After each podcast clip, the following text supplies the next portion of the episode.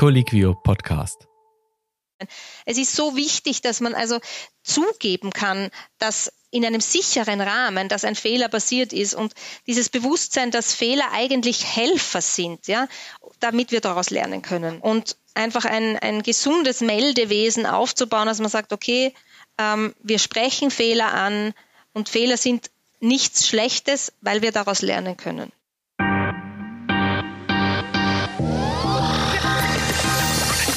Die Stimmen sind geölt, die Mikrofone entstaubt, der Aufnahmebutton läuft. Das bedeutet, es ist wieder Zeit für die ärztliche Redepflicht. Mein Name ist Jan, ich bin Mitarbeiter bei Collegio, dem größten deutschsprachigen Ärztenetzwerk, Wissensplattform für alle Ärztinnen und Ärzte im deutschsprachigen Raum.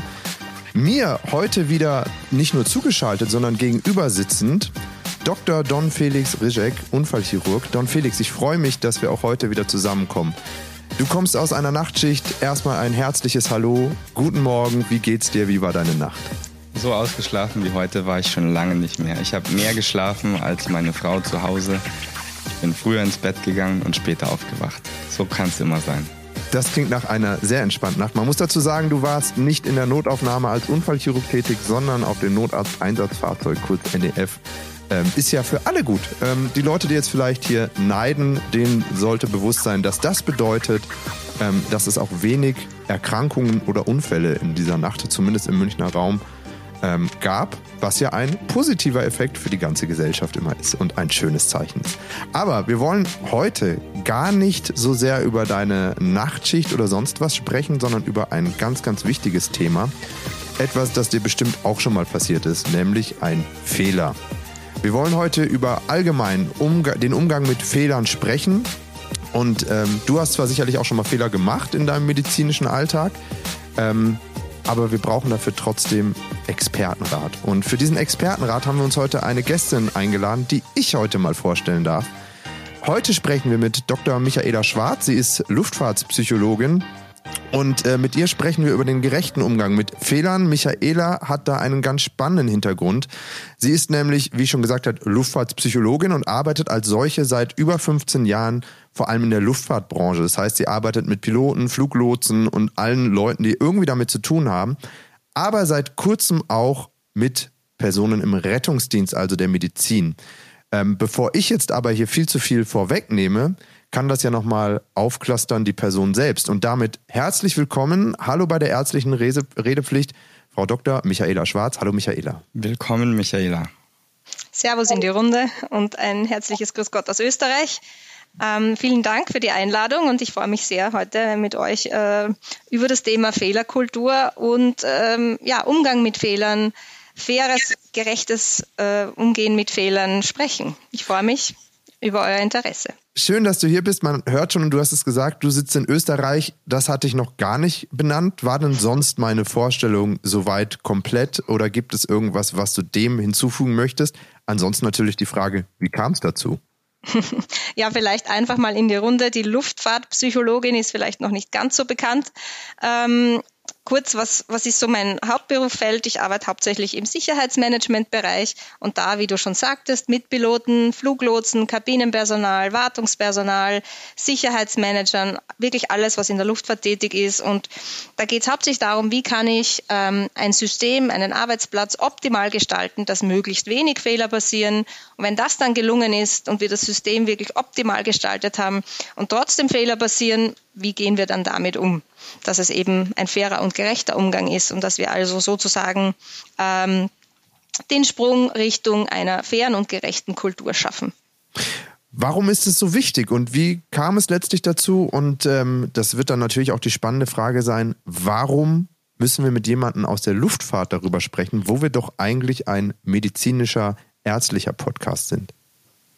Ich denke einfach, weil die Luftfahrt da im Vergleich zu anderen Branchen wie eben Krankenhäuser beispielsweise oder generell dem Transportwesen einen Schritt voraus ist, was so den offenen Umgang mit Fehlern, das Ansprechen von Fehlern, das Aufmerksamwerden auf unsichere Handlungen da wirklich einen Schritt voraus ist. Ähm, in der Luftfahrt kümmern wir uns um das Thema Fehler schon seit ja, Jahrzehnten. Also wirklich in den 90er Jahren hat das begonnen und Piloten äh, Fluglotsen, Kabinenpersonal wissen einfach, wenn ein Fehler passiert, brauchen sie nicht irgendwie eine Angst haben, dass ihnen was Negatives passiert, dass sie bestraft werden in irgendeiner Form, sondern sie wissen genau, ein Fehler ist da, damit wir daraus lernen können, damit das Unternehmen daraus lernen kann. Und äh, sie wissen, es ist okay, Fehler aufzuzeigen und sie melden das dann auch freiwillig. Und ich denke, da ähm, ist die Luftfahrt wirklich einen Schritt voraus im Vergleich jetzt zur Medizinbranche oder eben auch anderen Hochrisikobranchen, wie man sie nennt, beispielsweise auch Energiesektor, Atomindustrie, überall, wo es also um viel Menschenleben geht ist ja eigentlich drastisch, wenn du sagst, dass ähm, die denen da einen Schritt voraus sind und die Medizin, die ja tagtäglich mit Menschen zu tun hat, da hinterherhinkt. Vielleicht aber noch mal kurz die Frage vorab. Also es war ja auch in der Luftfahrt nicht immer so. Wie war dort die Fehlerkultur oder was war quasi dort das Problem, dass die Ausgangslage war, dass man gesagt hat, okay, wir müssen uns irgendwie damit beschäftigen, wir müssen damit anders rumgehen. Ich frage deshalb, weil mich natürlich interessiert, ob das in der Medizin der, die gleiche Ausgangslage sein wird. Ja, das ist auch eine wichtige Frage. Grundsätzlich kannst du ja von zwei Seiten kommen. Also diese Fehlerkultur am Weg zu Just Culture, also dieses Gerechtigkeitsthema, dem wir uns ja heute widmen wollen, gibt es ja zwei äh, Ausgangspunkte. Zum einen kannst du von einer absoluten Strafkultur kommen. Ja? Das heißt also, die Menschen haben Angst, Fehler zuzugeben. Sie vertuschen, sie sprechen nicht drüber, weil sie einfach Angst haben vor diesen negativen Konsequenzen, der Sanktion, der Bestrafung. Und auf der anderen Seite ähm, haben wir also den totalen Freibrief. Ja, also die Strafkultur auf der einen Seite, auf der anderen Seite absolute Nahenfreiheit, so wie wir es auch nennen. Das heißt, ich kann Fehler machen, äh, ohne dass jemand jemals irgendwie drüber spricht. Ähm, ich werde auch nicht bestraft, ich werde auch nicht sonderlich gelobt, das passiert einfach nichts. Und ich bin einfach für meine eigenen Handlungen nicht ähm, verantwortlich und ich hafte auch nicht für das, was ich tue. Und beide Welten. Politik. Beide Welten funktionieren nicht ganz gut. Jetzt sprechen wir aber über die Luftfahrt, ja, nicht über die Politik eben. Und ähm, die Luftfahrt kommt ja daher äh, wirklich tatsächlich aus dem Ersten und Zweiten Weltkrieg, wo die meisten Fehler tatsächlich ähm, Pilotenfehler waren. Und deswegen gab es dann auch Unfälle, dass Flugzeuge abgestürzt sind.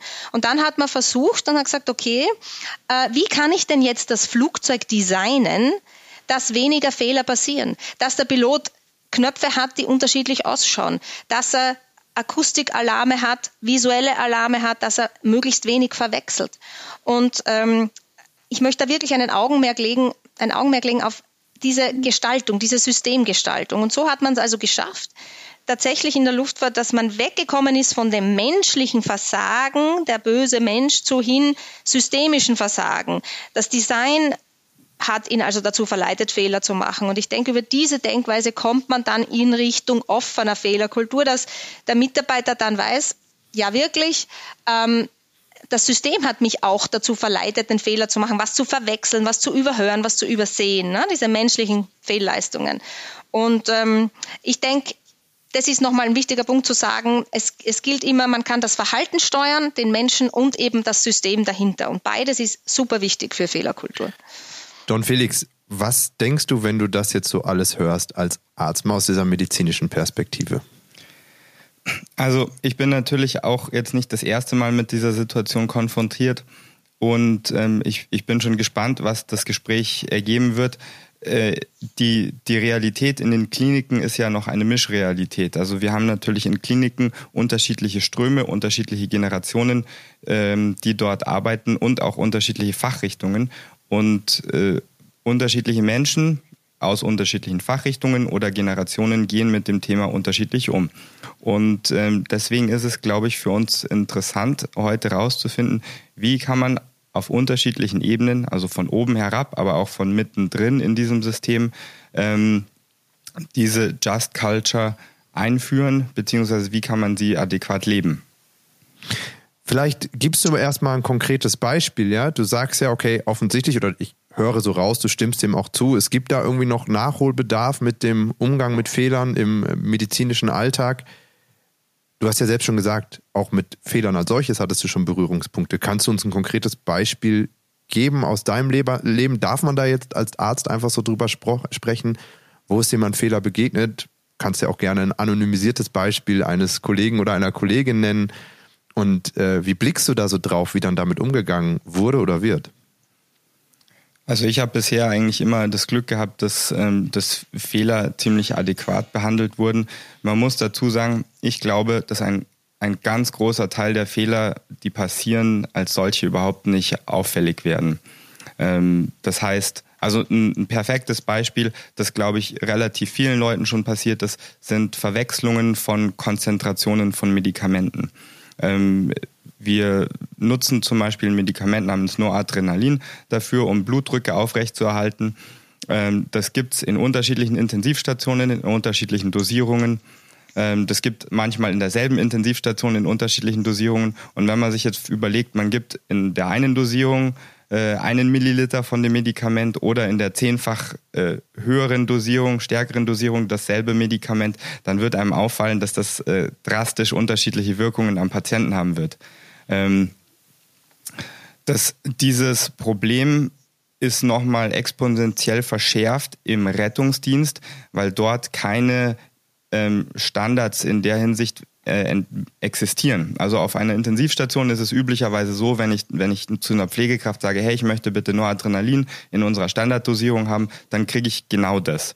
Im Rettungsdienst ist es so, dass jeder Notarzt aufgrund dessen, dass er gegebenenfalls aus unterschiedlichen Kliniken seine eigene Standarddosierung hat, äh, auf andere Dosierungen zurückgreift. Und deswegen ist es sehr relevant, dass man das korrekt äh, angibt, diese Anweisung. Und wenn ich jetzt einfach sage, gib mal einen Milliliter davon oder zieh mir mal das Noradrenalin auf, dann besteht eine hohe Wahrscheinlichkeit, dass das falsch oder in einer mir nicht äh, läufigen Konzentration aufgezogen ist.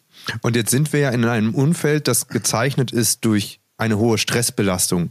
Weil Noradrenalin wirst du ja jetzt nicht einfach mal therapeutisch geben und sagen, nehmen Sie das mal in den nächsten drei Wochen irgendwie mal immer ein, sondern in den meisten Fällen hat der Patient ein sehr akutes Problem und braucht eine sehr schnelle Behandlung, was ja gerade in der Stresssituation natürlich auch als Stressor auf die behandelnden Ärztinnen und Ärzte wirkt.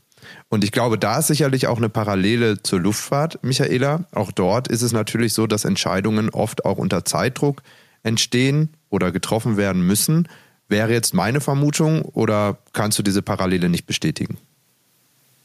Doch, das kann ich natürlich bestätigen. Es ist sowieso der Transfer von Luftfahrt auf Krankenhaussektor ähm, ist, ist ein ganz ein wichtiger und wertvoller aus den Learnings einfach auch.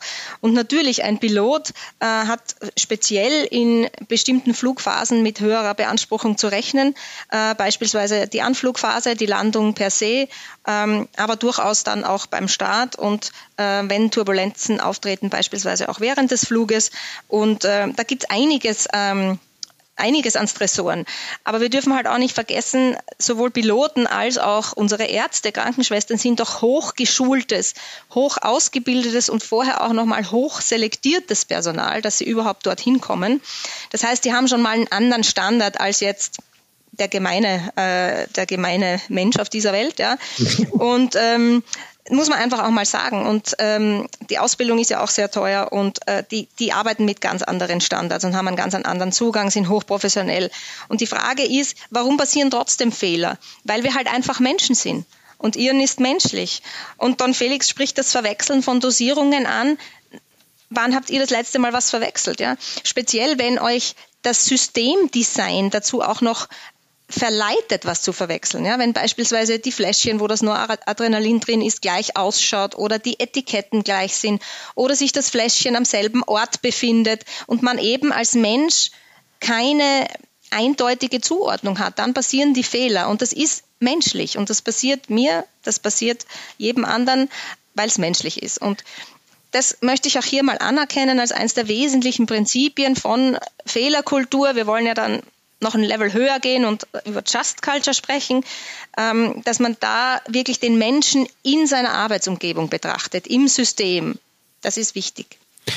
Jetzt hast du Just Culture schon angesprochen und Don Felix auch. Übersetzt dachte ich zunächst nur Kultur, weil Just kann ja im Englischen auch irgendwie nur bedeuten, ist aber nicht so. Es geht um gerechte Kultur. Möchtest du das nochmal aufdröseln, was sich da genau hinter befindet? Ja, sehr gerne. Also wenn du mit just übersetzt, heißt es auch nur just for info. Aber man muss eben das Wort justice hernehmen und von Gerechtigkeit ableiten. Und dann würde Just Culture wortwörtlich übersetzt die Kultur des gerechten Umgangs heißen. Wenn man dann in Vorgabenregulative hineinschaut, wird es mit Redlichkeitskultur übersetzt. Das heißt, redlich sein, etwas ist offen, wahr und angemessen, wenn man im Duden nachschaut. Also es geht hier wirklich um Gerechtigkeit und wie man eben mit Fehlern und dann weiterführend auch mit Regelverstößen umgeht. Und ähm, Just Culture, sage ich, einfach erklärt, ist so die goldene Mitte zwischen Strafkultur und absoluter Narrenfreiheit. Mhm. Auf beiden Enden hast du keinen, keine hohe Sicherheitsleistung, weil beim einen haben die Menschen Angst, äh, Fehler zu melden, weil sie Angst vor Bestrafung haben, und beim anderen ähm, sind ihre Handlungen überhaupt ähm, egal, weil keiner drauf schaut. Das heißt also, beide Extreme sind, ähm, führen nicht zu einer hohen Sicherheitsleistung. Was wir wollen, ist die goldene Mitte. Jetzt kann man sagen, Fairnesskultur, Kultur des gerechten Umgangs in der Luftfahrt wird nicht mehr übersetzt. Wir nehmen das englische Wort Just Culture. Also das ist ähm, total verständlich, was du da auch erzählst und was jeweils die anderen Extreme für Auswirkungen haben, bringt mich zu dem Punkt, wenn wir über Kultur sprechen. Don Felix, hast du das Gefühl bei dir in deinem, sagen wir mal jetzt klinischen Alltag, äh, klammern wir mal kurz den Notfallmedizinischen aus, in deinem klinischen Alltag, habt ihr auch irgendwie eine Kultur? Ist da irgendwas definiert? Macht man sich darüber Gedanken?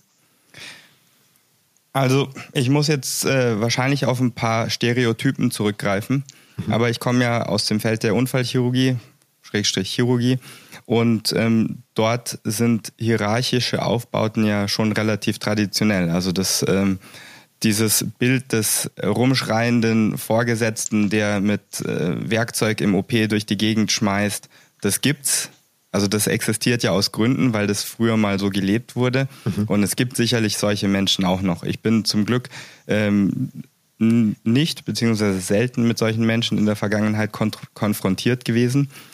Und ähm, wenn du solche Vorgesetzten hast, dann muss man dazu sagen, dann führt das natürlich eher zu dieser Verdeckungskultur, die die Michaela angesprochen hat, weil keiner will angeschrien werden, keiner will irgendwelche Sachen nach ihm geworfen haben. Das heißt, das Ziel, das damals verfolgt wurde von solchen Menschen, war natürlich, einer ähm, bereitet sich adäquat auf eine Operation vor oder ähm, manche Leute denken sich auch, ich kre kreiere äh, künstlichen Stress, damit die Leute wissen, wie es ist, unter Stress, äh, Stressbedingungen zu arbeiten. Aber das ist wahrscheinlich der falsche Weg in der Situation. Und ich möchte ein Zitat von einem äh, meiner Vorgesetzten bringen, das mir sehr gut gefällt. Wir haben gemeinsam operiert und irgendwann meint er, nee, so würde ich es jetzt nicht machen, ich würde es anders machen. Und ähm, ich habe es tatsächlich doch so gemacht, wie ich es machen wollte. Das hat dann direkt zu einer Komplikation geführt, die gut behebbar war, aber es hat unsere Operation verlangsamt. Und danach hat er mich auf die Seite genommen und gemeint, du und Felix, ich sage das ja nicht, um dich zu ärgern, sondern ich mache den Job seit 35 Jahren und immer wenn ich dir was sage, kannst du davon ausgehen, dass ich diesen Fehler selber mal gemacht habe und daraus gelernt habe. Und ich sage jetzt das weiter, damit das anderen Leuten nicht mehr passiert, dieser Fehler. Und diese Aussage, die fand ich extrem wertvoll. Ähm, ich weiß aber, dass das nicht unbedingt überall so gelebt wird, dass man sozusagen seine Fehler ansprechen kann und gemeinsam daraus lernen kann. Wenn ich da aber direkt einhaken darf, also das heißt, du hast letztendlich da einen Fehler gemacht oder zumindest nicht auf die Empfehlung gehört, was man dann auch als Fehler auslegen dürfte. Und natürlich ist es, ich denke, Michaela ähm, stimmt dem zu, wichtig, dass man auch aus Fehlern von anderen Leuten lernt. Das sind ehrlich gesagt die Lieblingsfehler, aus denen ich lerne, weil dann sind es Fehler, die ich nicht selber gemacht habe. Genau, aber glaubst du, dass du trotzdem auch selbst Fehler machen musst, zum einen, um ein guter Arzt werden zu können und zum anderen, ob du Fehler machen darfst? Das ist eine gute Frage. Also ein Fehler machen dürfen ist ja so eine Sache. Ich glaube, es kommt auf die Art von Fehler an. Ähm, ich kann mir vorstellen, dass es Fehler gibt, die, äh, Michaela hat sie schon angesprochen, die aus, aus systematischen Problemen äh, herkommen. Also sie hat zum Beispiel das angesprochen, dass es Medikamente gibt, wo ein und dasselbe Medikament in unterschiedlichen Dosierungen existiert und in gleichen Fläschchen aufbewahrt werden.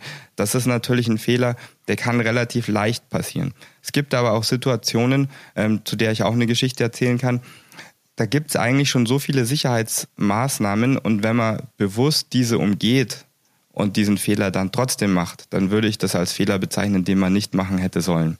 Also ein Beispiel sind Bluttransfusionen. Wir haben mittlerweile eigentlich sehr, sehr strenge Algorithmen, wie wir vorgehen, bevor wir einem Menschen eine Bluttransfusion geben können. Äh, mit Kontrolle der Blutgruppe mehrfach, Kontrolle des Patienten mehrfach. Nichtsdestotrotz habe ich es vor, glaube, fünf Jahren mal erlebt, dass bei der Abnahme von, von Blutgruppen hat ein Mensch äh, das beschleunigen wollen, der hat das eilig und ist dann äh, nach und nach zu zwei Patienten gegangen, die beide eine Bluttransfusion gebraucht haben, hat von beiden die Blutgruppenröhrchen abgenommen und die halt verwechselt. Und das kam zum Glück in einer dieser vielen Kontrollinst äh, Kontrollinstanzen raus, die wir da eingebaut haben. Ähm, aber wenn das schief gegangen wäre, wenn das nicht aufgefallen wäre, muss ich dazu sagen, dass ich finde, das wäre ein Fehler, der hätte nicht passieren dürfen. Denn wir haben Strukturen, um diese zu vermeiden. Ich sehe, Michaela macht sich ganz viele Notizen, während Don Felix über sowas berichtet. Michaela, was geht dir da durch den Kopf und wie blickst du da drauf? Ja, du hast absolut recht. Ich habe ein bisschen mitgeschrieben. Jetzt ist schon das Thema Sicherheitsmaßnahmen, Kontrollinstanzen, Redundanzen. Das ist mir ganz wichtig auf dem Weg zu Just Culture, dass wir also das System so designen, dass wir Fehler frühzeitig erkennen können, bevor sie eine negative Auswirkung haben. Das ist das Prinzip Nummer eins. Ähm, und ähm, im zweiten habe ich mir aufgeschrieben, es gibt unterschiedliche Arten von Fehlern, wie Don Felix das erwähnt hat. Und wenn jemand also bewusst eine Checkliste, eine, eine Maßnahme, einen Schritt umgeht, dann ist das, ist damit anders umzugehen. Und dann spricht, man vielleicht nicht mehr von Fehler, sondern dann geht es Richtung Regelverstoß. Und es ist tatsächlich wichtig, dass man kategorisiert und sich überlegt, von welchem Verhalten sprechen wir. Und da kommt die Psychologie ins Spiel. Und es ist gar nicht kompliziert. Es gibt nämlich nur drei, ja, die so in Organisationen wie der Luftfahrt im Krankenhaussektor auftreten. Und das eine ist wirklich der menschliche Fehler, etwas vergessen, etwas umstoßen, übersehen, überhören. Das sind die Klassiker. Irren ist menschlich. Zum Zweiten ist es der Regelverstoß. Das heißt, da gibt es eine Vorschrift. Der Fehler wurde schon mal erkannt oder das Risiko wurde schon mal erkannt und deswegen gibt es jetzt ein Sicherheitsnetz, eine Redundanz, eine Regel, eine Vorschrift. Und das Dritte ist aber dann wirklich das bewusste Umgehen von diesen Vorschriften und Sicherheitsnetzen. Das heißt, der Mensch kennt das Risiko und geht es trotzdem ein. Und das sind dann die extremen Fälle, wo es also wirklich dann darum geht, das ist nicht mehr akzeptabel in einem System wie Luftfahrt oder eben Krankenhaussektor, weil da geht es um Menschenleben. Und tatsächlich würde ich jetzt mal Don Felix fragen, was glaubst du denn, kommt am häufigsten vor von den dreien? Ist es denn der menschliche Fehler? Ist es das Umgehen einer Vorschrift, also Risikoverhalten, oder ist es wirklich vorsätzlich ein Risiko, das einem bewusst ist, eingehen? Was denkst du? Bei uns in der Medizin oder allgemein? In der Medizin. Mal so. Das Umgehen von Vorschriften. Ja. Ach was. Weil es wahrscheinlich viele gibt, oder? Nee, ich glaube, ich, ich glaube tatsächlich, dass das äh, der, der Stresssituation geschuldet ist. Also idealerweise sind ja Vorschriften beziehungsweise Algorithmen, nach denen wir arbeiten, das passt vielleicht in der Situation besser, dafür da, Stresssituationen weniger stressvoll zu machen. Das heißt, ich, ich habe eine Situation, in der habe ich mehrere Handlungsmaßnahmen, die ich ergreifen könnte. Und ein Algorithmus hilft mir erstens, das zu reduzieren, die Optionen zu reduzieren, also meine Entscheidung zu vereinfachen. Ähm, und ich glaube, Leute weichen davon ab, äh, weil sie, weil sie Erfahrung haben und weil sie denken, ach, das brauchen wir jetzt nicht zum Beispiel. Und ich glaube, das sind diese Situationen, die du ansprichst, bei denen dann ein Fehler passieren. Also ich, ich nenne die tatsächlich, auch wenn das jetzt mein eigener äh, Terminus ist, ich nenne, nenne das die, die Gruppe, Gruppe Rücken zur Wand Fehler. Also das sind, das sind Situationen, wo man eigentlich gar keinen Fehler machen muss, aber man kreiert sich selber eine Situation, in der man plötzlich mit dem Rücken zur Wand steht, mehr Druck hat als erwartet und dann daraus resultiert einen Fehler hat. Äh, als Beispiel sind, sind so Situationen gegeben, wo man eben eh schon unter Druck steht in der Notfallmedizin oder im OP und ähm, dann anstatt einen, einen Plan A, B oder C zu haben, die man dann angeht und wenn der Plan A eben nicht also schief geht, dass man dann auf einen anderen Plan wechselt. Leute, die sich keine Ersatzpläne zurechtlegen, die machen diese ähm, Rücken, zur Wand Fehler meiner Meinung nach leichter, weil sie dann plötzlich dastehen und nicht mehr wissen, was sie machen sollen. Aber ist es dann nicht trotzdem, Michaela, der Fehler Kategorie Nummer eins, also dieses menschliche Irrtum, wenn du dich am Anfang vielleicht auch einfach, also ist ja der menschliche Fehler, dass ich mir Plan B und C nicht, zur, nicht, nicht hingelegt habe, oder? Auch da gibt es ein bisschen Struktur, die vielleicht weiterhilft im Verständnis. Das eine ist, der menschliche Fehler ist wirklich etwas Unbeabsichtigtes zu tun, völlig unbewusst. Das heißt, ich setze eine Handlung und auch die, die Auswirkung ist eine völlig unbewusste, ja, ungeplant. Also ganz, ganz banal gesagt, ich stolpere und bleibe an äh, einem Schlauch, der in den Patienten hängt, äh, also in dem Patienten steckt, hängen und reiß diesen Schlauch raus ähm, und dann hat der Patient einen Schaden davon, weil er gerade ein Medikament nicht mehr bekommt. Das wäre doch ein gutes Beispiel dafür, oder?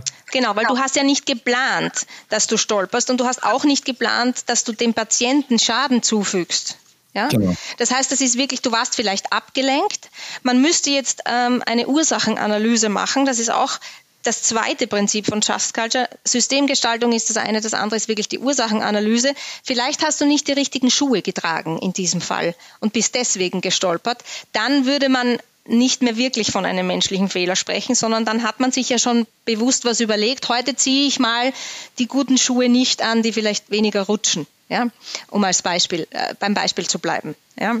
Und dieser diese zweite, also dieses Rücken zur Wand und dieses Regeln ein bisschen umgehen ist ja auch menschlich. Ja? Man denkt mal drüber nach, wie wir alle aufgewachsen sind und als uns dann Alkohol und Zigaretten verboten wurden, war es ja nur noch spannender. Ja? Also man muss das auch berücksichtigen. Aber dieser Regelverstoß, da passiert dann tatsächlich was im Kopf. Das ist eine bewusste Entscheidung. Das heißt, ich kenne zumindest die Regel oder ich weiß, es gibt eine. Vielleicht weiß ich nicht genau, was drinsteht, aber ich weiß, es gibt eine. Und trotzdem halte ich mich nicht dran. Das heißt, da ist immer noch nicht die Auswirkung gewollt. Das heißt, du planst immer noch nicht dem Patienten Schaden zuzufügen, aber du weißt schon, es gibt eine Regel und eigentlich interessiert sie mich heute nicht. Und das sind so diese Annahmen, ja. Never assume because it makes an ass out of you and me. Also wirklich nichts annehmen, das ist schon eine Stufe weiter. Das ist dann wirklich nicht mehr menschlicher Fehler aus der psychologischen Sicht, sondern ein Regelverstoß. Da muss ich einhaken. Also ich, ich stimme größtenteils zu. Ähm, ich, ich arbeite ja auch als Dozent in Notarztkursen und da, da werde ich eben mit dieser Diskussion relativ häufig konfrontiert. Da werden dann irgendwelche hypothetischen Szenarien entwickelt, wieso man jetzt von der, von der Regel abweichen muss. Und ich sehe das tatsächlich so, dass ähm, wir sind ja auf einem sehr hohen Ausbildungsniveau und wir sind tatsächlich in einer Position, wo man häufig mal überlegen muss, macht es jetzt überhaupt Sinn, diese Regel anzuwenden? Ähm, der Zeitfaktor spielt da häufig eine Rolle. Also ich, ich gebe ein häufiges Beispiel, das wir im Notarztkurs diskutieren. Äh, es gibt die Maßnahme Thoraxdrainage, wenn jemanden die, die Lunge kollabiert und Druck entsteht. Das ist eine Maßnahme, die erstens Zeit in Anspruch nimmt und äh, ein gewisses Können braucht. Viele von den Notarztkursteilnehmern sagen, Moment mal, äh, ich übe das nicht oft genug, ich traue mich das nicht unbedingt. Es gibt ja eine Alternativvariante, ich kann doch einfach eine Nadel irgendwo reinstechen, also in den Thorax, und diesen Druck auch entlasten. Wenn man jetzt die Leitlinie anschaut, da steht ganz klar drinnen, wenn ich das eine gemacht habe, nämlich mit der Nadel reingestochen habe, dann muss ich zwangsläufig eine Thoraxdrainage legen. Die Gründe dafür ähm, brauchen wir jetzt nicht zu erörtern, aber das ist halt so, das ist die Regel. Ja, was ist denn jetzt rein theoretisch, wenn dieser Unfall innerhalb von fünf Minuten ähm, Anfahrtszeit vom Krankenhaus passiert? Macht es da Sinn, dass ich mich an diese, diese Leitlinie halte? Ich habe jetzt punktiert, muss ich jetzt diese Thorax-Drainage legen? Und da ähm, ist es natürlich dem Teamleader, ähm, ist es die, die Arbeit des Teamleaders zu entscheiden, macht es Sinn? Und in der Situation würde ich sagen, es macht keinen Sinn. Aber es muss eben äh, wirklich kognitiv diese Entscheidung getroffen werden. Ich weiß, dass ich mich von einer Leitlinie äh, entferne und ich weiß den Grund dafür. Wenn ich kurz da einhaken darf, was mich nämlich noch in dem Kontext sehr interessiert, weil du sagst jetzt gerade, der Teamleiter entscheidet es dann und das kam ja auch vorhin bei deinem Beispiel aus dem OP, wo du quasi den Fehler gemacht hast, ähm, während der andere Arzt, der dir offensichtlich vorgesetzt war oder mehr Berufserfahrung hatte, gesagt hat, hey, mach das doch irgendwie anders. Wie ist denn das auch von der Haftung her bei euch im Alltag? Also zum Teamleiter, ich glaube, bei einem Notfalleinsatz ist es natürlich der Notarzt als höchstqualifizierter, aber auch in einem OP. Wenn jetzt diese Komplikation, die dadurch aufgetreten ist, die, wie du sagst, gut handelbar war, aber drastischere Auswirkungen gehabt hätte, im Zweifelfall oder im schlimmsten Fall sogar den Tod des Patienten, hättest dann du dafür gehaftet? Beziehungsweise wie haftet man überhaupt in sowas? Ich habe davon keinen Plan. Oder hätte das die andere Person übernehmen müssen, die quasi gesagt hat, hey Don Felix, mach es doch so? Und du hast es aber nicht gemacht, weil die sich nicht durchgesetzt hat. Das kommt, ähm, also ich bin jetzt kein Medizinrechtler. Ich glaube, das wäre eine gute Frage für einen Medizinrechtler. Naja, aber es geht ja vielleicht auch einfach erstmal um so ein Thema Kultur. Also lassen wir mal das Rechtliche außen vor. Da können wir uns, glaube ich, nur auf Glatteis begeben. Gerade ich, der überhaupt keinen Plan von den rechtlichen Sachen hat. Naja, ich kann. Aber ich kann so einfach von moralisch, sag ich mal, oder auch vom, vom kulturellen Fit her. Also ist ich es kann mich schon dazu äußern. Also Ja. es ist, ist schon so, dass ähm, also im OP ist es tatsächlich so, dass äh, wenn ein Facharzt einem Nicht-Facharzt eine Operation assistiert, dann ist für alles, was operativ passiert, primär erstmal der Facharzt äh, der Verantwortliche. Wenn beides Fachärzte sind, dann ist einfach der Operateur der Verantwortliche. Das, das ist sozusagen da die Regel. Kurzer Schwenk mal zur Luftfahrt. Michaela, wie ist es denn eigentlich da, wenn der Pilot an den Co-Pilot die Landung delegiert und der setzt den Flieger auf die Wiese und nicht auf die Landebahn? Wer, wer ist verantwortlich? Also du brauchst erstmal Struktur und Hierarchie, genauso wie bei euch oder im Krankenhaussektor. Man hat den Kapitän, der ist letztverantwortlich für das Flugzeug und die Passagiere. Dann gibt es den Co-Piloten und beide können aber sich die Rolle teilen und der Pilot Flying sein. Das heißt also, das Flugzeug zu fliegen können beide. Und das ist mal so, mal so. Aber letztverantwortlich ist immer der Kapitän. Hinten für die Kabine letztverantwortlich ist der, der oder die Purser, Purseress, ja, ähm, die für die Kabine und die Sicherheit in der Kabine verantwortlich ist. Und es muss ganz klare Strukturen geben und es muss auch einen, einen Moment geben, der muss vordefiniert sein, wenn dann tatsächlich der Übergeordnete übernimmt. In der Luftfahrt gibt es da eine ganz einfache Phrase, die heißt dann einfach My Control of the Aircraft, also vom Flieger, wenn der Kapitän sagt, und jetzt übernehme ich, weil ich der Meinung bin, dass es notwendig ist. Das heißt, das ist also der Moment, wo er dann tatsächlich den anderen overruled aus Sicherheitsgründen. Und bevor ich noch in die Haftungsfrage hineingehen möchte, möchte ich ganz kurz Bezug nehmen, was Don Felix gesagt hat. Also ähm, es gibt also Regeln, wo von vornherein klar ist, unter bestimmten Umständen macht es Sinn und ist es im Sinne vom Patienten und im Sinne von der Sicherheitsleistung und der Patientensicherheit, die Regel zu umgehen. Deswegen Und- nennen wir, entschuldige, dass ich unterbreche, aber Ja. deswegen nennen wir es nicht Regel, sondern deswegen heißt es Leit, Leitlinie. Leitlinie, okay. Das ja. heißt, das ist ein, ein Handlungsvorschlag, aber eben keine unumstößliche Sache. Das heißt aber, wenn Mhm. was schief geht, muss ich mich äh, rechtfertigen, wieso ich mich von dieser Leitlinie entfernt habe. Deswegen macht es Sinn, sich da Gedanken drüber zu machen in der Situation. Absolut. Und das Wort Leitlinie sagt es ja schon im Wort. Aber trotzdem muss irgendwo definiert sein, wie gehe ich damit um, wenn, wenn man also eine Entscheidung trifft, entgegen der Leitlinie und wer ist dann letztverantwortlich. Da würde ich also meinen, das sind die Fachärzte dann über den niedriger gestellten und in der Luftfahrt auch nicht nur im Cockpit, auch am Boden, auch in der Flugsicherung gibt es den Fluglotsen, der mit dem Flugzeug spricht und dann einen, der im Planen zur Seite steht. Und es ist natürlich der ausführende Lotse, der spricht mit dem Piloten, der letztverantwortlich ist. Und so eine, eine Aufteilung wird es geben, wann immer man in Teams arbeitet. Grundsätzlich hast du aber einen ganz wichtigen Punkt erwähnt und das ist das Prinzip 3 für Just Culture, nämlich das Warum. Du sagtest, man weicht von der Leitlinie ab aus gutem Grund, weil man sich überlegt hat, in diesem Augenblick unter Zeitdruck, um auf die Thorax-Drainage zurückzukommen, macht es keinen Sinn, auch noch die Drainage fertig zu machen, weil ich habe das Ziel erreicht, nämlich den kurz zu stabilisieren und dann macht vielleicht etwas anderes äh, medizinisch mehr Sinn. Und im Endeffekt ist es hier, sind wir da wieder bei dem Thema Ursachenanalyse. Und ein Mensch, der sich ganz genau überlegt, wo ist das Risiko? Ich wege ab. Und im Grunde wiegt man ja immer zwei ab. Und in diesem Fall war das das geringere von zwei Übel, nämlich du willst den Patienten am Leben erhalten oder stabil, stabilisieren für einen Moment, um etwas anderes zu tun, Zeit zu gewinnen. Also man wiegt meistens zwei Dinge oder sogar mehr äh, Ziele ab. Und in der Luftfahrt ist es sicher die Sicherheit, die Pünktlichkeit, eine Kundenorientierung, eine gewisse Effizienz und auch eine Wirtschaftlichkeit. Bei euch sind es sicher auch andere Werte. Die Patientensicherheit ist auf jeden Fall der oberste, würde ich annehmen. Welche anderen würdest du da noch sehen? Also ich möchte jetzt nicht auf äh, spezielle Arbeitgeber eingehen. Aber prinzipiell ist es natürlich in der Medizin schon, schon so, dass ähm, Patientensicherheit hoffentlich weit vorne ist und das Ziel der Patientengenesung. Äh, leider haben wir auch zunehmend finanzielle Drücke in unseren Entscheidungsfindungen. Und als Resultat haben wir auch, was man immer in den Zeitungen zurzeit liest, wir haben ja Personalmangel überall ähm, bestehen natürlich auch persönliche Befindlichkeiten als relevante Entscheidungsfaktoren. Also ich, ich mache Beispiele.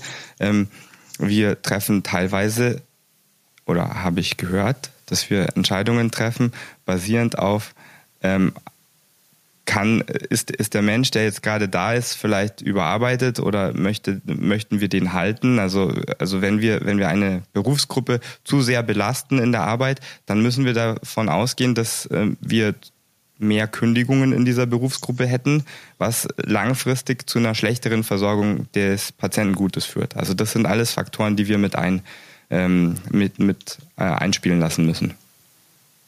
Auf jeden Fall. In jedem Unternehmen. Deswegen heißen wir Unternehmen, weil wir wirtschaftlich arbeiten müssen. Und das sicherste in der Luftfahrt wäre, wenn wir nicht fliegen, klarerweise, aber dann verdienen wir auch kein Geld. Und das ist dasselbe äh, eben im Krankenhaussektor, im Energiesektor, und in allen Hochsicherheitsbranchen, wie ich wir glaub, sie nennen. Entschuldige, dass ich nochmal unterbreche. Ich weiß, ich äh, mag das selber nicht, aber es ist, glaube ich, ein bisschen anders. Ähm, du hast recht, mit dem Fliegen ist es so, wenn wir nicht fliegen, dann ist es ist es sicherer, aber ist es wirklich sicherer? Weil wenn die Leute dann andere Maßnahmen zum Transport hernehmen, die gegebenenfalls unsicherer sind, dann ähm, ist es eben nicht sicherer, nicht zu fliegen. Und genauso ist es in der Medizin. Ähm, ist es wirklich sicherer, Maßnahmen nicht durchzuführen? Das ist nur dann sicherer, wenn die Alternativvariante sicherer ist. also ja. das habe ich oft sicher gesagt, aber man muss das tatsächlich in der Art und Weise abwägen. Ähm, äh, Operationen sind ja ein perfektes Beispiel. Ja, äh, es gibt früher hat man einfach ganz viele Knochenbrüche mit einem Gips versorgt. Jetzt operieren wir hier in Deutschland sehr viel. In Österreich wird übrigens immer noch sehr viel gegipst. Da ist die Frage, was ist denn jetzt sicherer? Was sind denn die Nachteile und Vorteile von beiden Sachen? Und man muss die gegeneinander abwägen. Ähm, und sind vielleicht auch finanzielle Faktoren da, die eine Rolle spielen, die Ärzte unterschiedlich motivieren, unterschiedliche äh, Therapien zu wählen. Also das ist ja ein gutes Beispiel, dass Österreich und Deutschland äh, ähnliche Verletzungen unter, unterschiedlich behandeln. Absolut. Ich habe es jetzt mal aus Unternehmenssicht betrachtet. Aus Unternehmenssicht ist es sicher sie, am sichersten, wenn wir nicht fliegen oder in eurem Fall keine Patienten annehmen. Das ist am sichersten. Ist es wirtschaftlich? Natürlich nicht. Aus Patientensicht ist es natürlich was anderes. Ja? Ist es sicherer, sich dann eine alternative Methode, die vielleicht nicht so anerkannt ist, zu suchen? Oder eben eine Fluglinie, die unter diesen Bedingungen, die vielleicht grenzwertig sind, doch noch fliegt. Ja? Das wäre so der Vergleich, der direkte. Ähm, im Grunde haben wir es schon ein paar Mal erwähnt. Sicherheit ist unser höchstes Gut, in, speziell wenn es also um Menschenleben geht. Und du hast auch das Wort Befindlichkeiten erwähnt. Das ist auch in Österreich so ein schönes Wort. Ja? Also die Befindlichkeiten, du sagtest, die Befindlichkeiten von anderen Rücksicht nehmen und das machst du schon automatisch aufgrund deiner Erfahrung und deiner Übung abhängig von den Kollegen, mit denen du arbeitest. So habe ich es also zumindest zwischen den Zeilen gehört. Und das ist auch menschlich. Ne? Also jeder hat seine Befindlichkeiten, jeder tickt anders, aber im Grunde brauchen wir einen Standard und wenn es hart auf hart kommt, haben Befindlichkeiten wirklich nichts verloren, nicht im OP, nicht im Cockpit. Dafür trainieren wir in der Luftfahrt. Wir haben Crew Resource Management Training, soweit ich weiß, habt ihr im Krankenhaussektor ähnliches, dass man also damit umgeht. Und in, in Wahrheit braucht man eben einen Standard und eine Kultur. Und ich habe bisschen so das Bedürfnis gehört von Jan, er würde gerne diese eine Kultur von dir hören, Don Felix, die es jetzt gibt, ohne Arbeitgeber zu nennen. Aber ich muss euch da ein bisschen enttäuschen, die gibt's nicht, denn jeder hat ein, seine Kultur und, und Subkulturen. Vielleicht können wir da noch mal ein bisschen drüber sprechen. Ne? Würde mich auch nämlich interessieren, weil verständlich, es gibt nicht die eine Kultur und das ist von so vielen Sachen abhängig. Das habe ich ja jetzt auch schon rausgehört, hier so als der, der in der zweiten Reihe sitzt und einfach nur ab und zu seinen Senf einstreut. Ähm, aber Don Felix, ich würde dich doch nochmal persönlich fragen wollen. Gehen wir nochmal in den OP. Wie reagierst du denn als vielleicht betroffene Person, die selbst nicht den Fehler gemacht hat? Es geht jetzt gar nicht nochmal um die Haftungsfrage, aber doch auch so ein bisschen in das Kulturelle rein. Das heißt, du hast irgendwie, das sind immer zig Leute im OP. Und es geht einfach nur darum, dass dir das falsche Instrument angereicht wird, ähm, während du operierst. Oder du kriegst mit, die Anästhesistin oder der Anästhesist verkackt in Anführungszeichen gerade so ein bisschen die Narkose und der Patient ist nicht so relaxiert, wie er das sein sollte. Was macht es mit dir? Wie kannst du damit umgehen? Hast du bestimmt schon erlebt, oder? Ich kenne keine Anästhesisten, die irgendwelche Fehler machen. Ähm, Shoutout an alle meine Anästhesisten. Und innen. Und innen, genau. Ähm, Spaß beiseite. Also das, das Beispiel, ich weiß, das, das wollt ihr nicht so gerne hören, aber für mich ist es leichter, über Fehler in der Notfallmedizin zu reden, weil das einfach ein Feld ist, wo leichter Fehler entstehen. Im Zweifel Meinung. völlig egal. Es geht darum, was es mit dir auch macht, wenn du nicht betroffen bist, aber so in der Teamlead-Funktion dann vielleicht auch, also Teamlead ist jetzt hier wieder das Wirtschaftsgelaber von mir, aber wir wissen, glaube ich, was du, ähm, was ich meine. Das heißt, du bist jetzt gerade am Patienten und jemand soll dir zuarbeiten und das funktioniert nicht so, wie du das willst. Prinzipiell nerven alle Fehler. Wenn, wenn jemand anders einen Fehler macht, nervt es. Das ist gar keine Frage. Die Frage ist, wie geht man mit seiner äh, Genervtheit um? Und ich bin jetzt tendenziell jemand, der ähm, ist eher ruhig. Du merkst es auch, äh, weil ich ja äh, deine ähm, Anmoderationen immer so über mich ergehen lasse, sehr ruhig. ähm, die sind doch meistens fehlerfrei im paar grammatikalischen. Absolut. Ähm, das heißt, ich, ich glaube, bei mir ist es okay, wenn man mal einen Fehler macht. Ich äh, erwähne das dann. Ähm, das, kann, das kann sein, dass ich dann ruhiger werde, dass ich meine lockere Art vielleicht etwas ablege, aber ich werde eigentlich nicht laut, ich maul nicht rum. Ähm, das ist wenigstens meine eigene Ansicht. Wenn irgendwelche Kollegen, die mich kennen, das anders sehen, mögt ihr das bitte mir mitteilen, dann kann ich das vielleicht anpassen. Ähm, aber ich glaube, das ist die einzig wahre Art, mit, so, mit solchen Situationen umzugehen. Denn es, es gibt da wieder zwei Situationen, wieso kann der Fehler entstehen. Also du hast vorhin das, das Beispiel genannt, mir wird das falsche Instrument gegeben. Ähm, liegt es daran, weil die Person äh, nicht weiß, wenn ich sage, ich möchte jetzt einen Hohmann-Haken haben, was ist ein Hohmann-Haken? Oder habe ich vielleicht mich versprochen und das falsche Instrument angefordert? Oder hat die Person mitgedacht und gedacht, es braucht ein anderes Instrument? Also woran liegt das jetzt? Und ähm, unterm Strich ist es so, ich fordere meistens dann einfach das richtige Instrument nochmal an. Oder manchmal, das ist sehr unbeliebt, greife ich mir das Instrument einfach. Ähm, das ist tatsächlich sehr unbeliebt. Aber ja, ich hoffe, das beantwortet deine Frage einigermaßen. Ja, Michaela, du musstest dabei jetzt lachen? Ich schmunzel. Ich schmunzle in mich hinein. Beginnen möchte ich bei äh, Fehler nerven, auf jeden Fall. Warum nerven sie, Don Felix? Warum nerven Fehler? Wir haben, wir haben alle ein Ideal vor Augen, wie wir eine Situation beenden möchten. Und wir, wir haben alle den Anspruch, hoffe ich, dass wir unsere Arbeit, unsere Mission, nenne ich es jetzt mal, ähm, perfekt zu Ende bringen. Und wenn irgendwas äh, im Weg ist und, und da vielleicht kleine Schlenker mach, gemacht werden müssen, ähm, dann, dann ist das einfach per se ein Faktor, der einen nerven kann. Das kann entweder daran liegen, weil man das Gefühl hat, man äh, versorgt den Patienten jetzt nicht so gut, wie man das könnte. Das kann aber auch einfach ein Zeitfaktor sein. Also im OP ist unser Ziel, unser Sekundärziel natürlich, die Operationen gut zu machen, aber schnell zu machen, damit wir eben danach noch eine Operation machen können. Und wenn vielleicht auf, aufgrund von Fehlern, auf, aufgrund von einer Ansammlung von Fehlern zwar kein Schaden passiert, aber wir eine deutlich längere Operations, Operationszeit haben, resultiert das darin, dass wir vielleicht einen Patienten heute nicht mehr operieren können, sondern erst morgen. Absolut, da kann man absolut direkt vergleichen mit der Luftfahrt. Ne? Wir wollen sicher fliegen, aber wir wollen natürlich pünktlich ankommen. Und das ist der Zeitfaktor ist, spielt eine wesentliche Rolle. Der ideale Weg und dieser Perfektionsanspruch ist natürlich auch in der Just Culture ein, ein, ein, ein schönes Ziel. Aber wir wissen beide, dass der perfekte Mensch und auch das perfekte System gibt's nicht. Ne? Man kann sich sozusagen nur annähern. Ähm, und ich habe bewusst gefragt, warum dich denn Fehler nerven, weil Menschen ja auch unterschiedliche Beweggründe haben können. Und ähm, zum einen eben, du gesagt hast, Zeit spielt eine wesentliche Rolle, aber weil du eben auch so eine Mission vor Augen hast und ähm, alles, was der andere dann nicht gut genug macht, hält einen in Wahrheit auf. Ja. Du hast jetzt gesagt, wie gehe ich mit der Genervtheit um? Du hast ein lecker, lockeres Vorgehen, lockeres Arbeiten eigentlich und ähm, wirst also nicht laut. Und ich denke, das ist auch der einzige Weg, da stimme ich dir zu. Ähm, in dem Augenblick laut zu werden, Emotion zu zeigen, ist menschlich natürlich, aber bringt in der Situation nicht viel. Wichtig ist es aber im Nachlauf dann, den Fehler anzusprechen. Da möchte ich jetzt darauf zurückkommen. Also würdest du jetzt oder gibt es sowas wie ein Debriefing? Bei uns heißt das operatives Debriefing, lustigerweise mit OP und operativ. ähm, äh, wie, wie geht ihr damit um nach einer OP? Oder nach einem Abhandeln, muss ja nicht der OP sein, kann auch ein Vorfall sein, in der Notfallmedizin, was auch immer.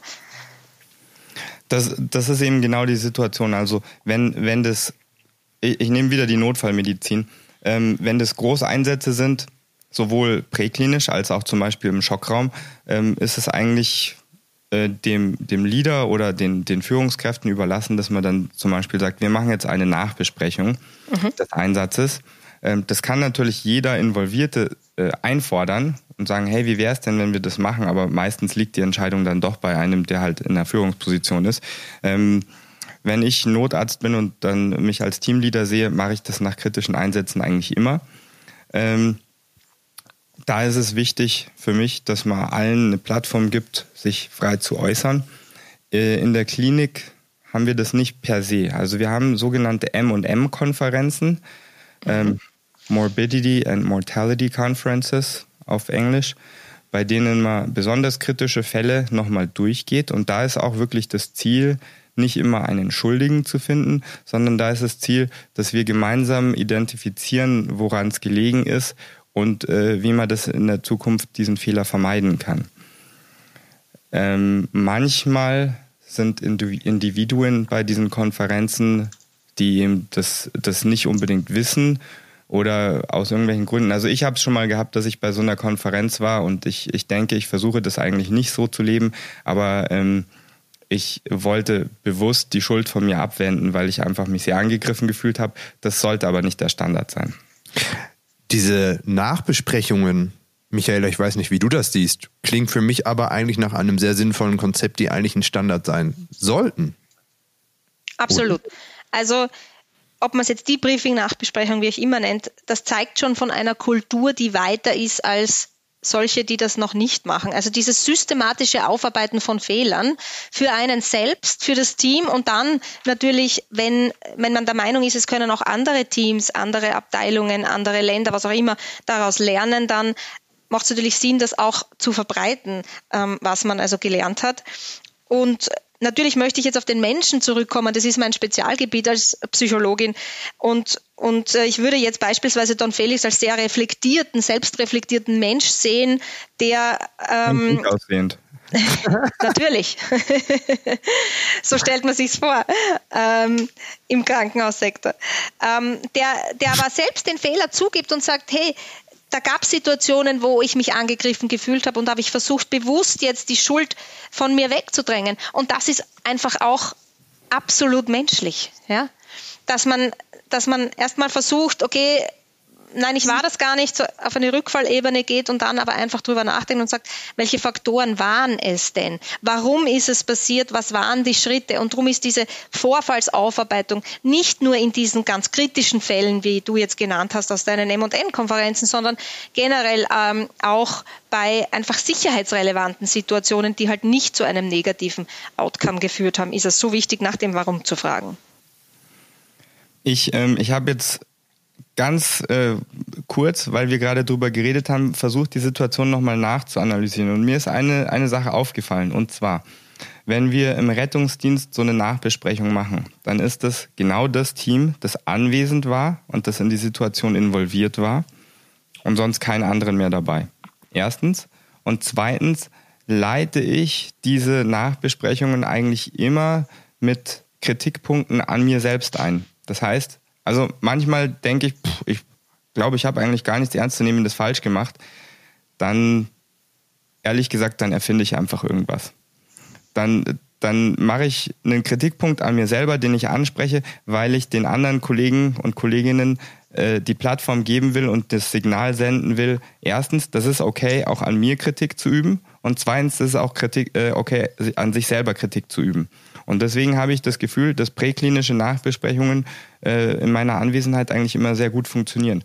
Was mir jetzt aufgefallen ist, dass diese M&M-Konferenzen, die wir angesprochen haben, die finden ja im großen Rahmen statt. Da kommen, da sind letztendlich alle Abteilungen eingeladen, da sind Chefärzte eingeladen und das ist einerseits natürlich gut, weil sehr viele Leute aus demselben Fehler lernen können. Aber ich glaube, das macht das Durchsprechen des Fehlers und das Akzeptieren von Fehlern deutlich schwerer. Weil wenn ich in der Anwesenheit von, naja, ich, ich will sie jetzt nicht Fremde nennen, aber halt Leute, die mir, die jetzt nicht per se immer nah an mir dran sind ähm, und vielleicht auch Leute, die ich nicht per se mag, ähm, ist es wahrscheinlich schwerer, einen Fehler zuzugeben. Bam, habe ich euch beide zum Stillschweigen gebracht. Da hast du uns mal kurz geflasht, ja. Ich habe mich jetzt eigentlich nur gefragt, ob denn in so einer Nachbesprechung immer zweifelsohne Kritik geübt werden muss, weil das würde ja auch immer bedeuten, und das finde ich ganz wichtig, dass irgendwo was nicht gut gelaufen ist. Also Kritik ist ja durchaus was Positives. Und ich frage mich aber, weil das bedeutet ja, also so wie ich das jetzt raushöre, ja, das wird vor allem dann gemacht, wenn irgendwas nicht ganz optimal lief. Aber eigentlich wäre es doch viel sinnvoller, überhaupt einen Standard zu haben, wo es einfach nach jedem Einsatz eine Nachbesprechung gibt. Und wenn einfach nur das Ziel ist, was hätten wir noch besser machen können? Ich weiß nicht, ob das vielleicht den Druck dann unnötig erhöht. Äh, Michaela, du hast vorhin auch von diesem Perfektionismus dann natürlich auch gesprochen, den wir an den verschiedensten Stellen haben. Aber das wäre ja vom Prinzip her auch das Gleiche. Und wenn du einfach nur sagst, in deiner überhaupt nicht narzisstischen Art. ähm, hey, das war jetzt schon voll gut, aber ich glaube, beim nächsten Mal könnte ich das und das noch besser machen. Oder das könnte ich anders. Oder die Kommunikation könnte da noch besser laufen. Dann wäre das ja auch ganz frei von irgendwie erstmal, wir müssen uns öffnen und ich bin in der Lage, mich selbst zu kritisieren und so weiter. Vielleicht auch eine Möglichkeit, auch gute Einsätze nachzubesprechen, um diese noch besser zu machen und vielleicht auch auf fiktive Fehlerquellen oder so hinzuweisen. Also auch dort nochmal sich Fehler vielleicht bewusst zu machen. Wir kommen zurück auf dieses Beispiel von ganz zu Beginn mit den unterschiedlichen Dosierungen in Flaschen, dass man sagt, hey, du hast mir das richtig gegeben, ähm, du wusstest jetzt aber, welche Dosierung das ist. Beim nächsten Mal vielleicht kannst du ja noch direkt sagen, hey, das ist ein Milligramm pro Milliliter. Dann habe ich das einfach nochmal auf dem Schirm und wir haben die potenzielle Fehlerquelle ausgeschlossen. Jan, ich bin wirklich begeistert von den Geistesblitzen, die manchmal aus deinem Mund rauskommen. Ganz, ganz ehrlich. Ähm, also in den Simulationstrainings, in denen ich involviert bin als, äh, als Dozent, äh, machen wir das auch tatsächlich so. Da gehen wir Reihe um und sagen nicht, folgende Sachen hätten mal, hätte mal besser machen können, sondern wir fangen eigentlich immer an und sagen, ey, sag mal, was hast du eigentlich gut gemacht gerade? Oder hey, was lief gerade als Team gut? Und das finde ich in, in so einer, äh, insbesondere in so einer Trainingssituation, in so einer Selbstfindungsphase, finde ich das extrem gut. Ähm, und auch, auch bei so Nachbesprechungen kann man natürlich auch Sachen ansprechen, die man gut gemacht hat. Ähm, ich glaube, manchmal ist es aber relevant, wenn man eben in so einer akuten Situation ist, wenn man Fehler identifiziert hat, dass man die auch nochmal explizit anspricht, damit jeder wirklich diesen Fehler nicht mehr macht und da was mitnimmt. Ich nehme ich nehme wirklich ein gutes Beispiel her, das wir vor kurzem hatten. Wir hatten einen Patienten, dem ging es wirklich richtig dreckig. Also der naja, der war letztendlich instabil, der hatte einen schlechten Druck, der hat nicht mehr adäquat geatmet. Das lief auf eine Notfallnarkose, also eine Notfallintubation raus. Und ähm, idealerweise sagen wir, wir brauchen zwei adäquate Zugänge. Falls einer versagt, haben wir noch einen, um Medikamente zu geben. Jetzt war das ein Patient, der war äh, unterkühlt und dem ging es so schlecht, wir haben eigentlich keinen normalen Venenzugang bekommen. Was ist die Alternative? Ein, ein intraosärer Zugang, also einer in den Knochen. Ähm, ich habe mich am, am Kopfende des Patienten bef befunden und äh, dieses Anlegen der intraosären Zugänge delegiert an meiner Meinung nach Leute, die, die sehr offen gesagt haben, ja, das kann ich, das habe ich schon gemacht. Also haben wir zwei intraosäre Zugänge angelegt, haben die Medikamente über die Zugänge gegeben und irgendwann fiel mir auf, irgendwie läuft das nicht so, wie es soll. Dann habe ich irgendwann nochmal die Zugänge kontrolliert und interessanterweise lagen beide falsch. Oh. Das mhm. ist richtig. Oh ist richtig. Mhm. Also das ist natürlich eine, habe ich ehrlich so in der Situation auch noch nie erlebt in dieser Konstellation. Aber da merkt man, ähm, man muss vielleicht auch mal hinterfragen, wenn einer sagt, ja, ja, kann ich, wie gut kann der das eigentlich? Wie gut kann der das überhaupt können? Weil das wird wahrscheinlich gar nicht so oft trainiert, dieses Anlegen von intraosären Zugängen. Ähm, und wie kann ich das in der Situation vielleicht doch selber kontrollieren? Das ist ja okay, dass andere Leute Sachen machen, aber man muss vielleicht doch als, als Teamleader das kontrollieren. Und das ist vielleicht die Lehre, die ich aus der Situation genommen habe. Und ich habe die Lehre, die für andere in der Situation involviert waren, war, es ist auch okay zu sagen, das hatte ich auch schon, hey, ich würde das jetzt echt gerne machen, weil ich es noch nicht so oft gemacht habe, aber es wäre wahrscheinlich ganz cool, wenn wir das gemeinsam machen. Ähm, auch, auch diese Ansage muss es im Ernstfall geben können. Mhm. Also ich äh, glaube, was aber auf jeden Fall hängen bleibt, ist, diese Gespräche braucht es. Ja. Dass die natürlich Kritik beinhalten dürfen und müssen, ist wichtig. Dass man sie aber auch führen kann, ohne dass was passiert ist, um vielleicht auch mhm. Prophylaxe zu betreiben, zu sensibilisieren und sich zu verbessern. Und was mir vielleicht auch noch ganz wichtig ist, ist jetzt eine These von mir, die du aus ärztlicher Sicht gerne auch nochmal bestätigen kannst oder halt eben auch nicht. Mhm. Das, wir reden ja jetzt die ganze Zeit von diesen Hochdrucksituationen ähm, im OP, Intensivstation, präklinisch, in der Notfallmedizin und so weiter. Aber ich denke, so eine Fehlerkultur ist ja nicht nur auf diese dramatischen, stressigen Situationen anzuwenden, sondern betrifft vielleicht auch Personen, die eine Praxis betreiben, die im Alltag hoffentlich nicht die ganze Zeit von hochdramatischen Situationen betroffen ist, sondern wo es einen eher geregelteren Alltag gibt, äh, wo aber durchaus auch Fehler passieren können. Und ähm, die dann vielleicht mal auf ein falsch ausgestelltes Rezept auslaufen ähm, oder irgendwie falsche Kommunikation auch mit PatientInnen. Auch hier bietet es sich ja sicherlich an, so eine Kultur einzuführen, auch wenn dann wahrscheinlich diese Teamzusammenarbeit nicht so gegeben ist wie in der Klinik, weil ja doch der Patient meistens an der Rezeption oder wie man das nennt, das ist Tresen, wahrscheinlich gerade der falsche Terminus, empfangen wird und dann im Einzelgespräch mit Arzt oder Ärztin im Patientenzimmer ist und da ja im Regelfall nicht noch drei weitere PraxismitarbeiterInnen dabei sind. Aber denke ich, ist ja auch, sind ja auch Einsatzfälle, die wir auch berücksichtigen müssen. Und das wollte ich an der Stelle nur noch mal festhalten, dass wir hier nicht nur über Präklinik reden. Ansonsten habe ich ein, ein wichtiges Punkt noch, weil wir reden jetzt schon sehr, sehr lange und wir haben jetzt über die Kulturfragen an solches gesprochen und natürlich auch Erfahrungsberichte. Zwei Themen habe ich eigentlich noch offen, die ich mit euch besprechen wollen würde. Das eine ist so ein bisschen dann, ähm, da habe ich jetzt direkt den Faden verloren, aber das zweite Thema, das habe ich noch ganz präsent. Wir haben noch überhaupt nicht gesprochen über die anderen Leidtragenden. Wir haben bisher immer nur über die Leidtragenden, Anführungszeichen gesprochen, die den Fehler vielleicht begangen haben, ähm, die also quasi die aktive Rolle spielen. Aber am Ende sind wir ja in einem Gebiet, das mit Menschen arbeitet. Und die sind ja die, die dann ganz am Ende am ehesten betroffen werden. Ah, und jetzt habe ich meinen zweiten Punkt auch wieder. Das heißt, was passiert, wenn solche Personen dann wirklich nachbleibend Schäden haben? Wie kann man mit denen umgehen? Was, was bedeutet da eine Just Culture?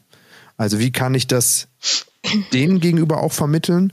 Und zum anderen, das ist der zweite Teil dieser Frage, was braucht es dann auch für diese betroffenen Personen, damit die am Ende ein gutes Gefühl haben? Also so Thema, muss man Leuten kündigen? Einfach so dieses ähm, Opfer bringen, um quasi ein Gerechtigkeitsempfinden bei den Betroffenen von Fehlern zu erstellen? Oder was sind Signale und Möglichkeiten, damit umzugehen. Jetzt habe ich mal diese zwei Fragen in den Raum geworfen. Wer möchte anfangen? Michaela meldet sich. Geht, leg los. Ich würde sehr gerne. Ähm, weil wir ja vorher auch schon gesagt haben, diese Haftungsfrage verschieben wir nach hinten und das passt, hier passt jetzt hin. Wir sprechen also grundsätzlich von einer internen und einer externen Just Culture. Intern innerhalb des Unternehmens, für mich und meine Mitarbeiter im Unternehmen, also die Ärzte, die Krankenschwestern, das ganze Personal mit den Führungskräften und den Vorgesetzten. Und die externe ist dann der Kunde. Also in dem Fall die Patienten bei euch, in unserem Fall eben unsere Passagiere. Und da muss ich eine Note of Caution sozusagen einbringen. Eine Just Culture extern ist nur sehr, sehr schwierig zu kreieren. Weil welches Bedürfnis hat denn ein Angehöriger, der gerade einen anderen verloren hat, ein Familienmitglied verloren hat, einen für euch Patienten verloren hat? Der hat einen ganz anderen Wunsch, als es ein Unternehmen hat. Ja? Der hat einen Wunsch, einen Schuldigen zu suchen, dass irgendjemand dafür bezahlt. Der möchte den, den lieben Menschen wieder zurückhaben, was natürlich nicht möglich ist. Und dann ist immer die Frage, was kostet so ein Menschenleben, was ist das wert? Und ähm, das, das ist natürlich ganz schwierig zu beantworten. Und gerade wenn wir in diese externe Just Culture gehen, gibt es ja die Schnittstelle zum Arbeitsrecht, zum Strafrecht, Zivilrecht und so weiter. Ähm, und da möchte ich einfach nur den einen Satz mitgeben. Just Culture ist mit Strafrecht nur ganz schwer in Einklang zu bringen, weil das Gerechtigkeits, dieser Gerechtigkeitswunsch extern ein anderer ist mit einem anderen Ziel als intern. Mhm. Ja, leuchtet ein. Möchtest du dazu was sagen, Don Felix? Sonst mache ich, ich gerne, gebe ich noch gerne einen Gedanken mit. Gebe noch einen Gedanken mit. Ich möchte, also ich stimme dir sozusagen zu, ja. Ja. Und das versuche ich auch immer, wenn ich, äh, wenn ich äh, Führungskräfte auf das Thema Fehlerkultur schule, dass also diese Erwartungshaltung, es wird mir ultimative Gerechtigkeit widerfahren, wenn ich nur einen Fehler melde. Und wenn ich nur den Fehler melde, der mir passiert ist, dann, dann, dann kann überhaupt es keine negativen Konsequenzen mehr für mich geben. Das stimmt so auch nicht. Ja? Intern in einem Unternehmen, das Just Culture etabliert hat, sollte es tatsächlich so sein, dass ein einziger menschlicher Fehler keine Sanktionen hat, keine negativen Auswirkungen. Natürlich kann ich extern den Strafrichter nicht daran hindern, dass er kommt und jemanden äh, auf grobe Fahrlässigkeit beispielsweise anzeigt. Ja? Also diese Begriffe Strafrecht und intern externe Just Culture sind wichtig mitzunehmen und in erster Linie sollten wir aber jetzt mal auf die interne ähm, Kultur Bezug nehmen, weil die können wir direkt beeinflussen. Und das wird uns dann auch eine Wirkung erzielen bei den Kunden, die dann sehen, pass auf einmal, die haben aber eine gesunde Kultur, die haben diese Nachbesprechungen, die haben eine gesunde Meldekultur, die melden Fehler, die erkennen Fehler, die kennen ihr Risiko. So entsteht dann auch dieses Gerechtigkeitsempfinden bei den Patienten, die sagen, okay, dieses, dieses Krankenhaus ähm, oder eben dieser Rettungsdienst versucht alles, um eben hier äh, ein, ein sicheres System zu gestalten, dass also meine Angehörigen gut versorgt sind. Das ist so mein Gedanke dazu. Mhm. Und jetzt aber doch nochmal diesen konkreten Fall. Also es ist ein Fehler auch in der Arztpraxis. Es braucht ja nicht immer dieses Unternehmen drumherum, diese ganzen Strukturen, die wichtig sind, die man sicherlich aber auch im Kleinen in der Praxis einführen kann.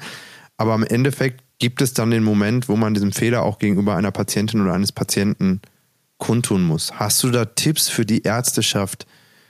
Wie geht man damit erstmal selbst um? Weil das ist ja, glaube ich, für jeden, der seinen Beruf ernst nimmt, und das tun ja, glaube ich, doch 99 Prozent der Leute. Wie geht man damit selbst um, um damit sich klarzukommen, daran nicht zu zerbrechen? Und was sind Tipps, wie man dann in so ein Gespräch auch reingeht? Ja, also in erster Linie ist es wichtig, dass Menschen einmal verstehen, dass sie Menschen sind. Es gibt Grenzen der Leistungsfähigkeit, die hängen zusammen mit meinem Schlaf-Wach-Rhythmus, die hängen zusammen mit dem Essen, das ich zu mir nehme. Also man muss also wissen, jeder, jeder Pilot hat Grenzen, jeder Chirurg hat Grenzen, jeder Rettungssanitäter hat seine Grenzen. Und ähm, man selbst ist nie perfekt. Das ist mal wichtig, dass man das im Rahmen der Ausbildung mitgibt. Und ich denke, das ist in beiden Fällen, in der Luftfahrt wie auch im Krankenhaussektor, Medizinsektor gegeben. Sie, also man lernt, dass man selbst Grenzen hat und auch, dass das System Grenzen hat. Und ähm, gerade aber in diesen Routinesituationen, die du jetzt beim, beim praktischen Arzt ansprichst, ne? also äh, das Rezept ausstellen beispielsweise, da möchte ich nochmal eine Methode mitgeben, die äh, wesentlich ist ähm, und die man vielleicht auf der Luftfahrt ähm, mitnehmen kann, ist also dieses stichprobenartige Hineinschauen in mein System, ob es denn funktioniert, ohne dass ein Fehler passiert ist, ohne dass der Patient eine negative Auswirkung ähm, erlebt hat Und in der Luftfahrt nennen wir das Flight Data Monitoring. Jetzt haben wir natürlich ähm, in der Luftfahrt die Möglichkeit, aus dem Flugzeug und der gesamten Technik, die dort verbaut ist, Daten herauszuholen und systematisch zu analysieren, proaktiv zu sehen, wo gab es denn harte Landungen, wo waren denn meine äh, Bremsen heiß, aber es ist nichts passiert. Wie war denn die Performance bei der Landung ab einer gewissen Flughöhe, wo das Flugzeug stabil sein muss? Und jetzt interessiert mich natürlich noch zum Abschluss, ähm, wie Gibt es ähnliches, Vergleichbares im Krankenhaussektor, dass man also hinten nachschaut, ähm, auch bei den routinemäßigen Dingen, stichprobenartig, wie war denn die Leistung des Teams und des Systems dahinter? Ja, also es gibt ja. Also ohne Auswirkung ohne negative. Ja, es, gibt, es gibt ja für sehr viele Operationen ähm, Qualitätsmanagement. Also mhm. ähm, man muss sich für spezielle Sachen zertifizieren. Zum Beispiel Endoprothetik muss man zertifiziert sein. Und da muss letztendlich jeder operative Eingriff dieser Art ausgewertet werden. Da müssen Daten an ein äh, Register zurückgemeldet werden, damit man auswerten kann, wie effektiv ist eigentlich äh, unser operatives Vorgehen. Also das, das wäre sehr vergleichbar mit dem, was du gerade mit diesem Flight Data genau. Äh, Management. Äh, Fl genau, Flight Data Monitoring, also dass ja. man sich von vornherein proaktiv anschaut, produziert denn mein System, Medizin, Krankenhaus, Luftfahrt auch die Ergebnisse, die ich eigentlich sehen will. Ja. Und ähm, die Tipps, wie, wie kann man denn jetzt als Arzt umgehen, wenn, wenn einem selber äh, ein Fehler passiert ist, also wirklich ähm, selbstreflektiert zu arbeiten und vor allem also nie etwas anzunehmen, ja, never assume, ich habe es eh schon gesagt, und, und sich also regelmäßig auch auszutauschen und am Laufenden zu halten, ja, also das ist auch diese Weiterbildung, äh, am, am aktuellsten Stand zu bleiben, ähm, ich glaube, das sind die wichtigsten Dinge. Und eine regelmäßige Vorfallsaufarbeitung ist ganz, ganz wichtig, also dass man eben wenn was nicht rund gelaufen ist, anschaut, warum ist es passiert und was kann man daraus lernen. Und den Umgang mit Fehlern einfach auch zu üben ja, und darüber nachzudenken, wo passieren sie denn im Alltag. Das ist so einfach. Also wenn ich Führungskräftetrainings mache, die mache ich ja egal in welchem Sektor, ähm, da spreche ich einfach nur von Autofahren und ich sage, überlegt mal, was passiert euch denn, wenn ihr Auto fährt. Ja? Und äh, da einfach selbstreflektiert zu sein und einfach auch dieses, also vielleicht ein, ein Konzept, das ich noch reinbringen möchte, wenn also alles rund läuft, trotzdem so diese Chronic Unease zu haben. Wir sind in einem hohen Sicherheitssektor. Was könnte denn schiefgehen, wenn jetzt der andere keinen so einen guten Tag hat oder wenn, wenn meine Redundanz nicht greift? Ja? Also immer wieder Ausschau zu halten für Fehler und für Risiken und die also proaktiv zu managen. Das gehört zu einer Just Culture dazu.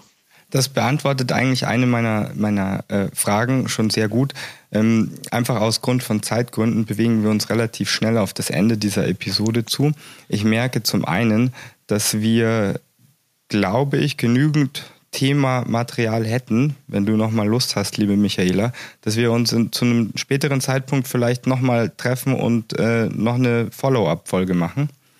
Ähm, die Frage, die ich gehabt hätte, ist, also diese, dieser Podcast richtet sich ja primär mal an, ähm, an ich nenne es jetzt mal Anfänger in der Medizin. Also entweder solche, die auf dem Weg dahin sind oder gerade frisch den Job angenommen haben. Das heißt, äh, man könnte das jetzt als, als kleine Rädchen im Getriebe des Krankenhauses bezeichnen. Und da ist natürlich die Frage, also viele von diesen Just Culture Einführungen sind, wie du selber immer sagst, ist, diese Fortbildungen sind für deine Führungskräfte. Was kann ich eigentlich als kleines Rädchen selber machen, um Just Culture in meiner Klinik einzuführen, äh, auch wenn ich noch nicht so viel Einfluss habe? Ja, unsichere Handlungen ansprechen, die ich beobachte und vor allem nachzufragen, wenn ich mir unsicher bin, wenn ich mir selbst unsicher bin.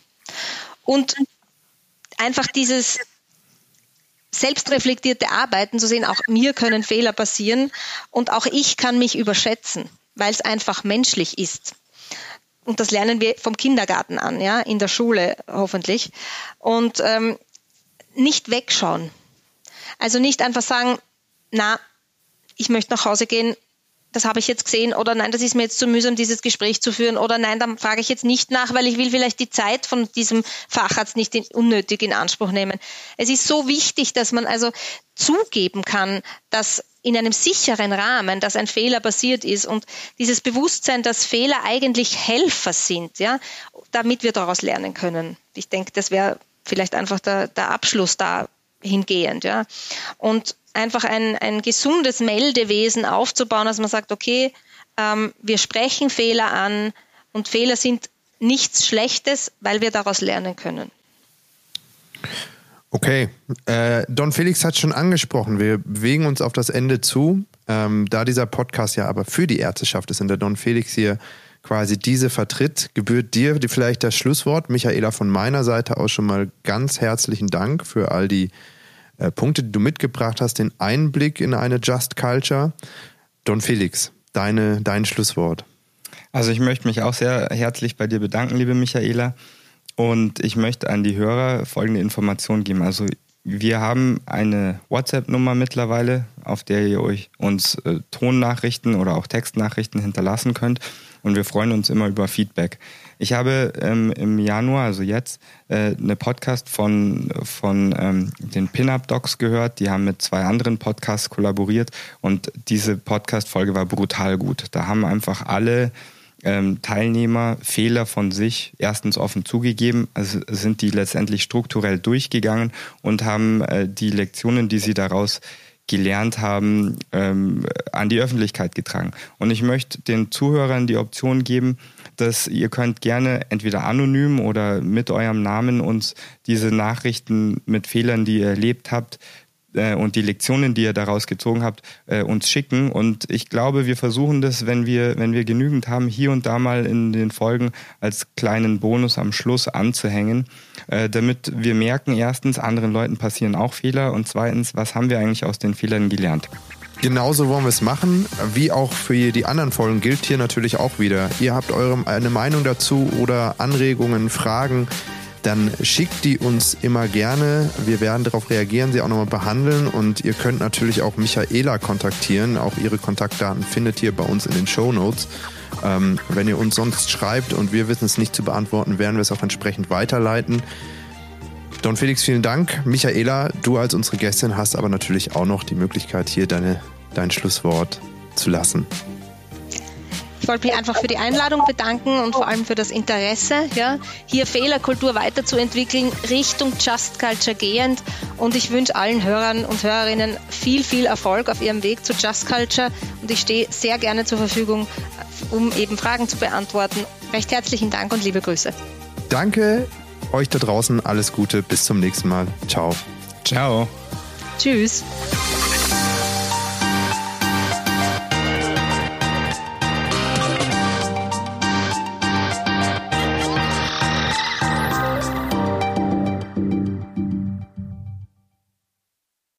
Der Podcast Ärztliche Redepflicht ist ein unabhängiges Formformat für Ärztinnen und Ärzte sowie Medizinstudierende im Auftrag von Colliquio, dem größten deutschsprachigen Ärztenetzwerk. Die Inhalte sind frei von Interessenskonflikten.